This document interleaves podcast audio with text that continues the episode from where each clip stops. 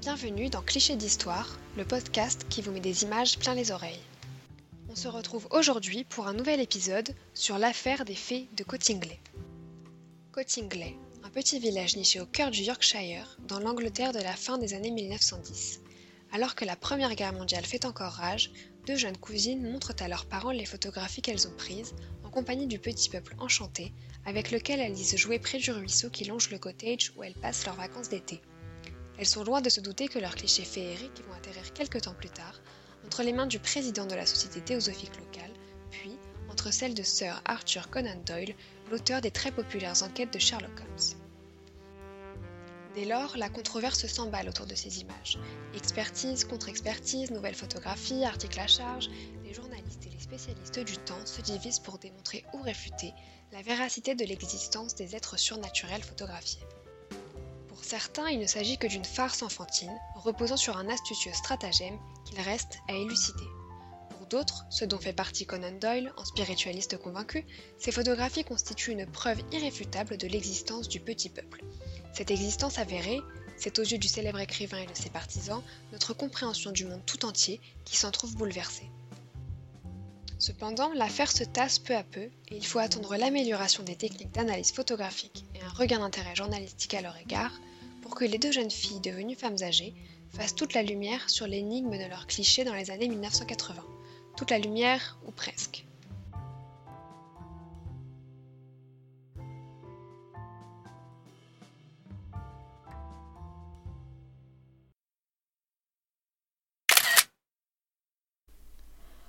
Notre histoire commence en 1917. Polly et sa fille Elsie Wright accueillent Frances Griffiths, sa nièce tout droit venue d'Afrique du Sud. Les deux jeunes filles, âgées de 16 et 10 ans, jouent régulièrement à côté de la rivière Beck pour aller, selon elles, à la rencontre de fées. Polly, spiritualiste convaincue, demande à sa fille d'immortaliser ces rencontres avec l'appareil photo de son mari, Arthur Wright. Ainsi, un samedi de 1917, Arthur confie aux deux jeunes filles son appareil chargé d'une seule plaque photographique. Lorsqu'il développe cette unique plaque, l'après-midi même, il voit apparaître quatre fées dansant et jouant de la flûte au premier plan aux côtés des jeunes filles. Contrairement à sa femme, Arthur est plutôt terre à terre. Selon lui, Elsie est à l'origine de ce montage réalisé à partir de découpage en carton. En septembre de la même année, les deux jeunes filles réitèrent l'expérience et reviennent cette fois-ci avec une photographie d'Elsie assise, jouant avec un gnome haut d'une trentaine de centimètres. Contrairement à son mari, qui lui est persuadé que la photographie est une fois de plus le résultat d'un montage, Polly, elle, croit en l'authenticité du cliché. Les mois suivants, les photographies circulent au sein du cercle familial et du voisinage, mais c'est en 1919 que l'affaire s'ébruite davantage. Lors de l'été 1919, Polly assiste à une réunion de la Société théosophique à Bradford, durant laquelle elle présente les photos de sa fille et de sa nièce. Les photos font le tour de l'Assemblée et se voient ensuite imprimées en plusieurs exemplaires à l'occasion de la conférence annuelle de la Société, à Harrogate, à l'automne 1919. Les clichés attirent vite l'attention d'Edward Gardner, responsable de la Blavatsky, la branche théosophique londonienne. Celui-ci voit en ces photos une importance capitale pour la théosophie, selon laquelle l'humanité se rapproche progressivement de la perfection. Il déclare Le fait que deux jeunes filles aient non seulement pu voir des faits, ce que d'autres avaient déjà fait, mais aient en plus, pour la première fois, été en mesure de les matérialiser à une densité suffisante pour que leurs images soient enregistrées sur une plaque photographique, ce fait signifie qu'il est possible que le prochain cycle d'évolution soit en cours. La véracité des photographies semble établie selon Edward Gardner. Elles font donc figure de preuve de l'existence des faits et plus largement des théories théosophiques. La croyance certaine de leur existence est renforcée par l'expertise d'Harold Snelling, un expert photographique spécialisé dans les trucages parapsychiques. Après avoir examiné les copies, il conclut que les photographies ne présentent aucune trace de travail en studio impliquant des modèles en carton ou en papier. Grâce à ces analyses, Snelling fournit à Gardner des copies des photographies plus nettes. Tous deux participent ainsi à diffuser les clichés à travers le Royaume-Uni par le biais de conférences. À la suite de l'une d'elles, Gardner reçoit une lettre de l'écrivain écossais et fervent spiritualiste Sir Arthur Conan Doyle, l'auteur de Sherlock Holmes. Fasciné par l'occultisme, il apprend l'existence de Frances et Elsie lors de recherches sur les faits, dans le courant de l'année 1920. Certain de l'existence du petit peuple, Sir Arthur Conan Doyle s'était vu attribuer la rédaction d'un article à ce sujet dans The Strand Magazine. À cette période de sa vie, il est passionné par la photographie spirit, qui consiste à faire apparaître les visages de défunts sur des clichés. Mais le spiritualisme est aussi une affaire de famille chez les Doyle. Son oncle, Richard Doyle, était spécialisé dans la représentation des faits, et son père, Charles Doyle, affirmait en voir régulièrement durant les dernières années de sa vie. Sir Conan Doyle entame donc une correspondance avec la famille Wright. Il écrit à Elsie le 30 juin. Chère mademoiselle Elsie Wright, j'ai vu les magnifiques photos de fées que vous et votre cousine Frances avez prises, et je n'ai pas été intéressée à ce point depuis longtemps. Je vous enverrai demain l'un de mes petits livres, car je suis sûre que vous n'êtes pas trop vieille pour vivre des aventures.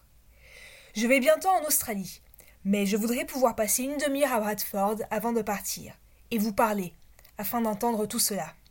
Avec mes meilleurs vœux, cordialement. En juillet 1920, l'investigation continue. Gardner se rend à Cottingley afin de rencontrer les Wright.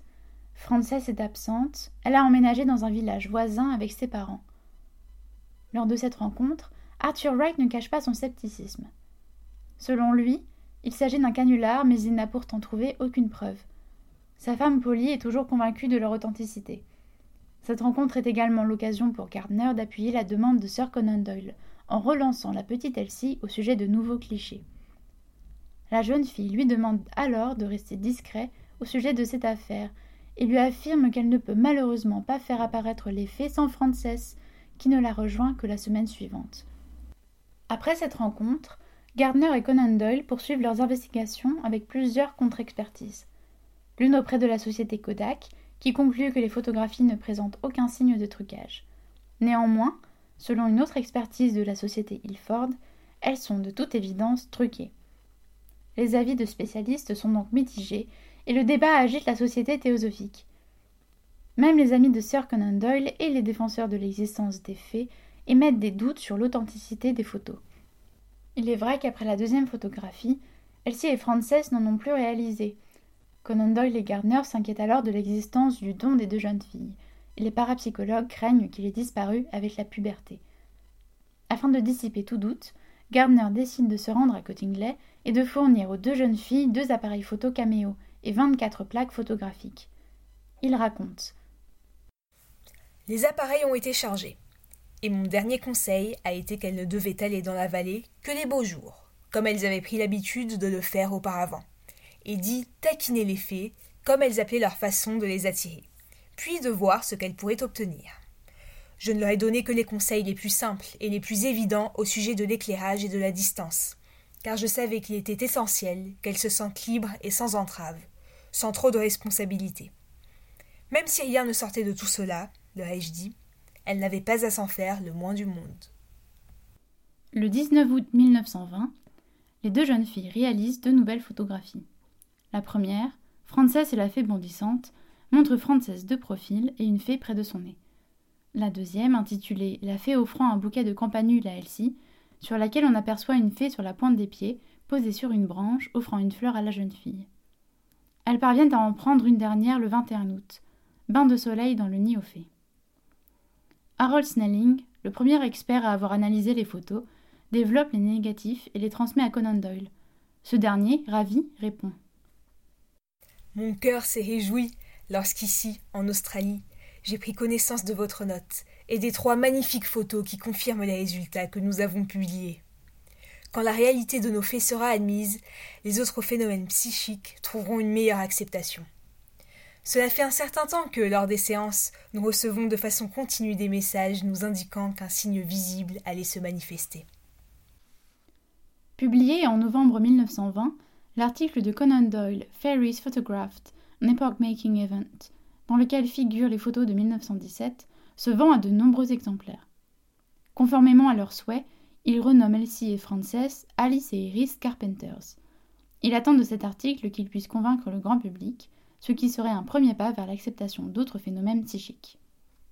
La reconnaissance de l'existence des faits va bousculer l'esprit matérialiste du XXe siècle hors de ses ornières boueuses et lui fera admettre qu'il y a du charme et du mystère dans la vie. Ayant découvert cela, le monde ne trouvera pas si difficile d'accepter le message spirituel étayé par des preuves matérielles qui lui a déjà été présenté. Mais l'article reçoit un accueil plus que mitigé et va jusqu'à devenir une véritable controverse. Le lectorat est loin d'être unanime au sujet de l'authenticité des clichés, et plus largement au sujet de l'existence même du petit peuple. Après plusieurs enquêtes, la Westminster Gazette dévoile l'identité de Frances et Elsie au grand jour. La famille Wright ayant la réputation d'être une famille honnête, le mystère reste entier. Cependant, Conan Doyle devient la cible de nombreuses critiques. On lui reproche au mieux sa crédulité, au pire de participer sciemment à cette supercherie. Parmi ses détracteurs, le romancier et poète Maurice Henri Houlette rédige et publie une série d'articles dans une revue littéraire, dans lesquels il conclut. Connaissant les enfants, je pense que mademoiselle Carpenter s'est moquée de Sir Arthur Conan Doyle. Les réactions des sceptiques se multiplient, mais certains journaux et personnalités affichent leur sympathie pour la thèse de l'authenticité des photos. Conan Doyle et Gardner en restent, eux, convaincus, et tentent de répondre aux critiques.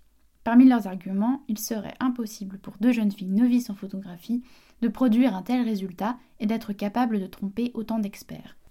Quant au débat sur l'existence du petit peuple, Conan Doyle affirme que, bien que l'on remette en cause l'authenticité de la photographie, on ne peut nier le principe de clairvoyance et de la médiumnité. Certaines choses ne seraient pas perceptibles par tous, seulement par des êtres dotés de dons spéciaux, Déterminé, il publie un second article dans The Strand Magazine en mars 1921 avec les photos de 1920 et y décrit d'autres comptes rendus d'observations de faits pour appuyer son propos. Il publie aussi, en 1922, The Coming of the Fairies, dans lequel il retrace l'affaire et réexamine chaque argument. Gardner, lui, se rend une dernière fois à Cottingley, accompagné d'un médium, Geoffrey Hodgson, en 1921, où ce dernier rapporte avoir vu des elfes Gnome et nymphe, réaffirmant sa confiance aux deux jeunes filles. Selon lui, elles sont de toute évidence clairvoyantes et Frances possède le don de médium. Elle est capable donc de rendre visible le peu d'ectoplasme qui s'échappe du corps des fées. Frances et Elsie cherchent peu à peu à s'effacer de la scène médiatique. Bien que l'affaire se tasse, la réputation de Sir Conan Doyle en aura été très nettement entachée. Il sera désormais considéré comme un vieil homme crédule.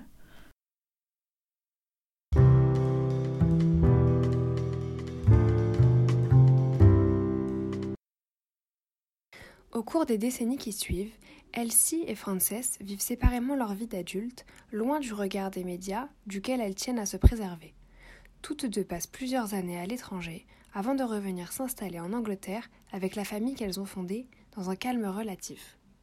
Ce n'est que plus de 40 ans après les derniers remous de l'affaire que celle-ci réapparaît dans la presse lorsqu'une nouvelle génération de journalistes cherche à son tour à élucider le mystère dans les années 1960. En 1966, Peter Chambers retrouve la trace d'Elsie, qui accepte de lui accorder un entretien pour le journal Daily Express. Alors, pour la première fois, elle revient sur ses dires de jeune fille. Elle admet que les faits qui apparaissent sur les photos ont pu être des produits de son imagination et suggère la possibilité qu'elle ait réussi à photographier ses pensées. Ces nouvelles déclarations suscitent un regain d'intérêt médiatique pour les clichés de Cottingley les scientifiques qui se consacrent à l'explication des phénomènes paranormaux se penchent de nouveau sur la question, au-delà même des frontières anglo-saxonnes. Cinq ans plus tard, le magazine télévisé Nationwide, diffusé quotidiennement sur la BBC One, consacre un numéro à l'affaire. Les caméras suivent pendant dix jours la vie quotidienne d'Elsie et Frances, qui s'en tiennent expièglement à leur version des faits. Elle laisse pourtant sa place au doute et admet toutefois avoir trompé le médium Geoffrey Hudson en jouant le jeu avec lui lors de sa visite à Cottingley, sans le prendre au sérieux. Quand le journaliste demande s'il s'agit de photographies truquées, elle s'y répond évasive. Eh bien. Je préférerais laisser cette question ouverte si ça ne vous dérange pas. Les journalistes ne sont pas de cet avis. En 1976, c'est Austin Mitchell qui s'entretient avec les deux cousines pour la chaîne Yorkshire Television en se rendant sur les lieux à Cottingley même. Il les presse d'avouer qu'elles ont truqué les images, avec à l'appui un montage montrant comment elles auraient pu s'y prendre pour ce faire. Frances insiste. Bien sûr que non. Pouvez-vous nous dire comment nous aurions fait? Souvenez-vous qu'Elsie avait 16 ans, et moi 10. Donc, à l'époque, moi, une enfant de 10 ans, est-ce que j'aurais pu vivre toute ma vie en gardant ce secret? Sans compter qu'elles invoquent également de nombreux témoignages similaires aux leurs. En 1978, l'écrivain spiritualiste anglais Fred Gettings apporte un nouvel élément à l'affaire. Il compare les petits êtres des photos de Cottingley aux illustrations de fées qui figurent dans le livre pour enfants Princess Mary's Gift Book, publié par Claude Arthur Chaperson en 1915. Il les rapproche plus particulièrement de celles qui accompagnent le poème Sortilège pour une fée d'Alfred Noyes. Et justement, une fois la formule poétique prononcée, une petite créature ailée doit apparaître.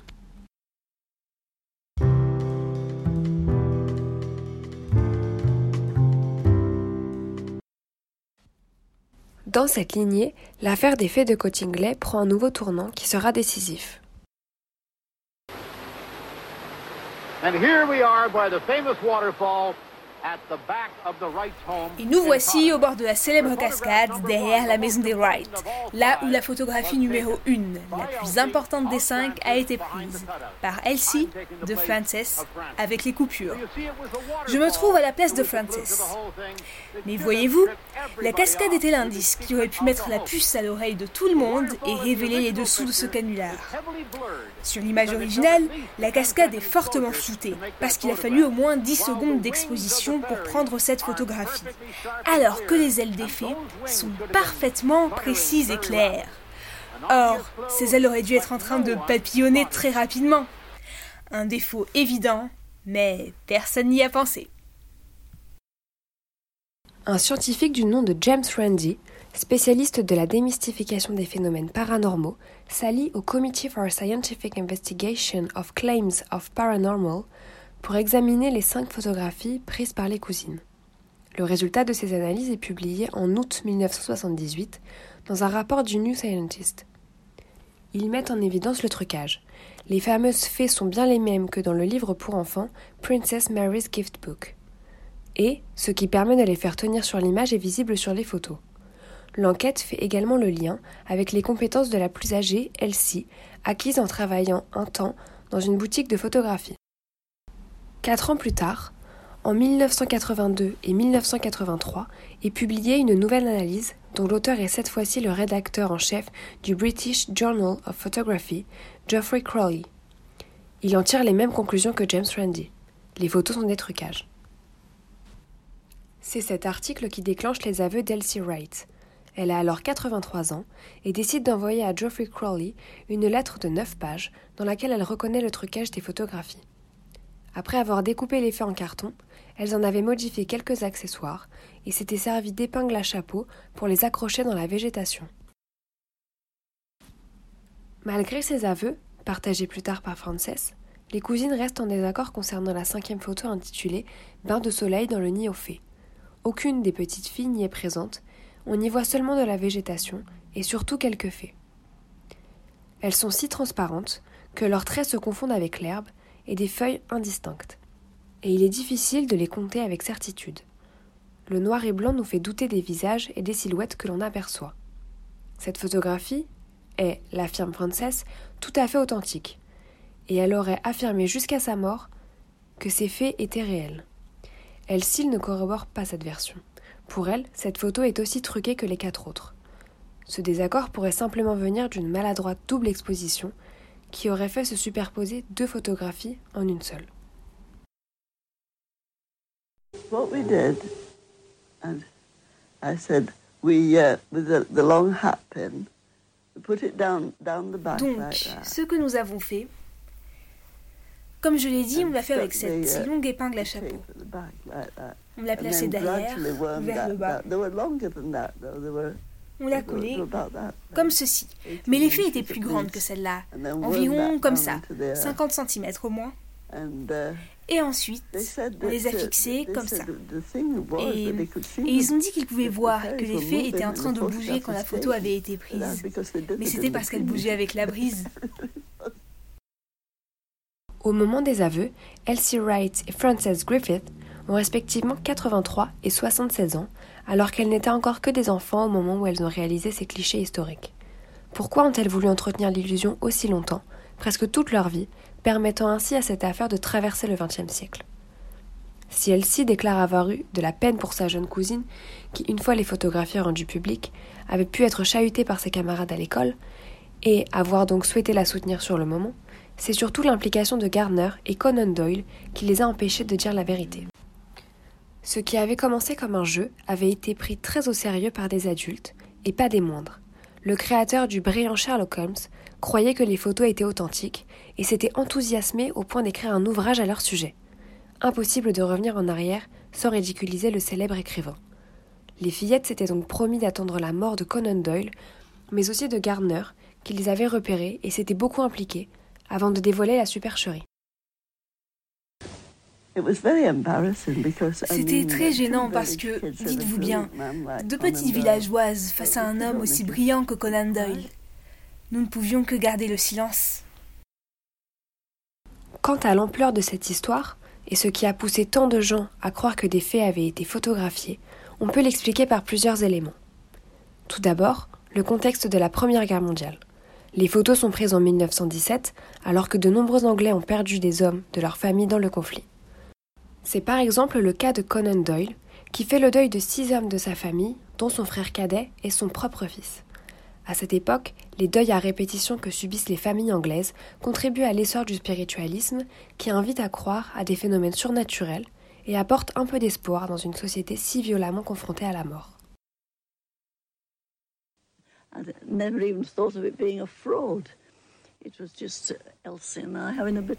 Je n'ai jamais considéré ça comme une fraude. C'était seulement Elsie et moi qui nous amusions un peu. Et aujourd'hui, je n'arrive pas à comprendre le fait que, eh que les gens aient été dupes, ils voulaient être dupes. On me dit souvent, vous n'avez pas honte de vous être moqué de tous ces pauvres gens, ils croyaient en vous. Mais je n'ai pas honte car ils voulaient y croire. Regardez cette photographie. Cette fée n'est qu'un dessin. Et cette jambe ne lui appartient même pas. Ça, quelqu'un l'a signalé dans le journal. Et l'un de nos chers croyants a répondu Eh bien, les fées ne sont pas comme vous. Leur corps n'est pas comme le nôtre, avec un squelette, des bras et des jambes. C'est comme si elles l'assemblaient par un sort. Et parfois, ça ne marche pas tout à fait. Nous n'avions pas besoin de mentir, parce qu'il y avait toujours quelqu'un qui se manifestait pour tout justifier.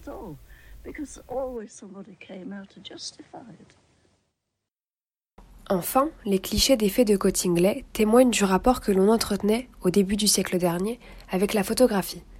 Il était alors difficilement envisageable que des photos puissent être truquées, bien au contraire. Elles étaient bien plus souvent censées montrer une vérité irréfutable, et l'on n'envisageait pas encore à l'époque qu'il soit possible de les altérer. D'autre part, la croyance dans les fées et autres créatures du petit peuple n'était pas encore devenue tout à fait anodine dans l'Angleterre de l'époque. Elle aurait même été assez répandue dans la région de Cottingley. Pour l'historienne Alex Owen, les mouvements occultes et magiques qui se développent des années 1880 jusqu'au début de la Grande Guerre appartiennent pleinement à la fière modernité de cette fin de siècle. L'affaire de Cottingley apparaît alors comme l'une des dernières manifestations de la glorieuse tradition victorienne et édouardienne des fées. Jusqu'à la fin de leur vie, Elsie et Frances ont affirmé avoir toujours vu des faits à Cottingley et n'en avoir jamais été surprises. Aujourd'hui encore, la cinquième photo fait toujours débat, et même s'ils sont moins nombreux qu'en 1920, certains restent absolument convaincus de l'existence des faits et de l'authenticité de ces clichés. L'historien Richard Sugg écrit Avec les confessions des deux femmes en 1983, beaucoup ont pu imaginer que le conte de fées était achevé mais les cousines ont en quelque sorte créé un nouveau folklore féerique. Certaines histoires ont la peau dure, elles parviennent continuellement à se recréer et à se revitaliser. Et c'est exactement ce qu'a fait l'affaire de Cottingley. Son histoire n'est donc pas achevée.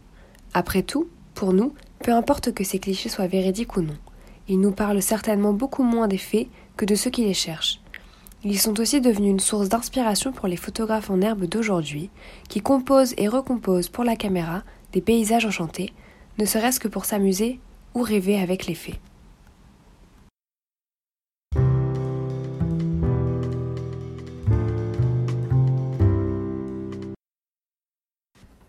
Merci à vous d'avoir suivi cet épisode des clichés d'histoire consacré aux faits de Cottingley. On se retrouve le mois prochain pour un nouvel épisode qui explorera les photographies du débarquement en Normandie prises par Robert Capa. À bientôt pour une nouvelle promenade auditive à travers les photos qui ont marqué le XXe siècle.